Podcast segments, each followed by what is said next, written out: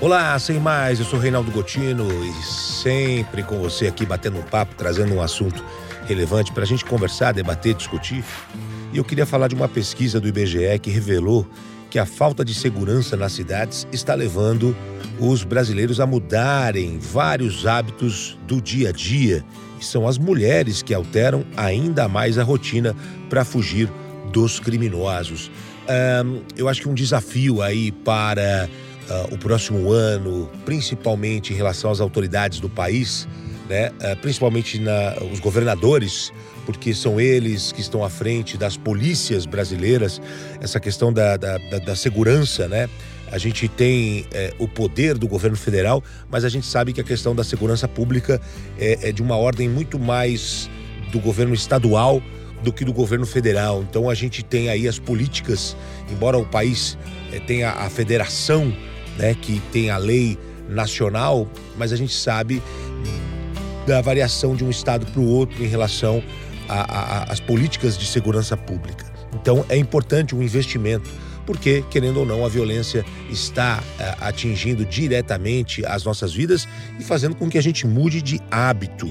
É um problema sério um problema que precisa ser resolvido. Hoje, o brasileiro ele muda a sua rotina, ele muda o seu dia a dia por conta da, da, da, da violência que atinge o nosso país. O maior medo que os brasileiros têm em relação à segurança é de ser roubado, assaltado no meio da rua.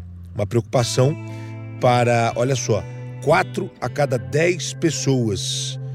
A quantidade de vítimas desse tipo de crime é praticamente igual entre homens e mulheres.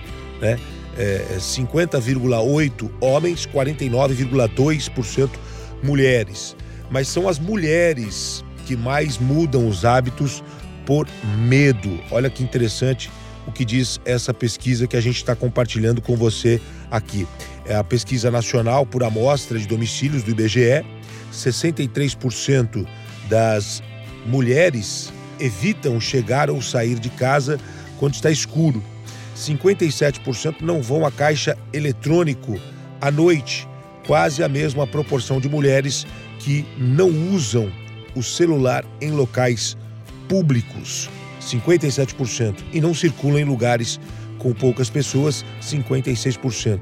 O que a pesquisa aponta, elas afirmam que eh, vivem essa situação todos os dias. Ou seja, a violência ela tem um impacto direto na vida do brasileiro e as pessoas estão mudando os hábitos por conta da violência. Isso está é, é, errado, a gente não pode achar isso normal.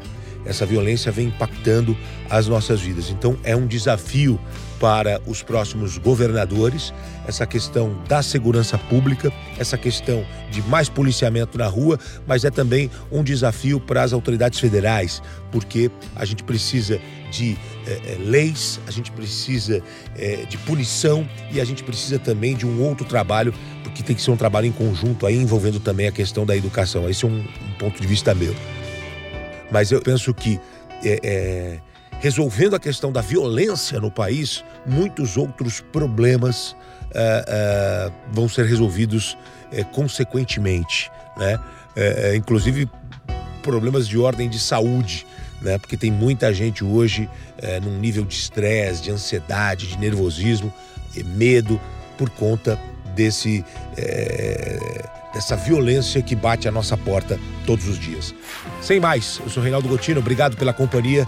A gente se encontra na próxima semana. Valeu, gente. Tchau, tchau.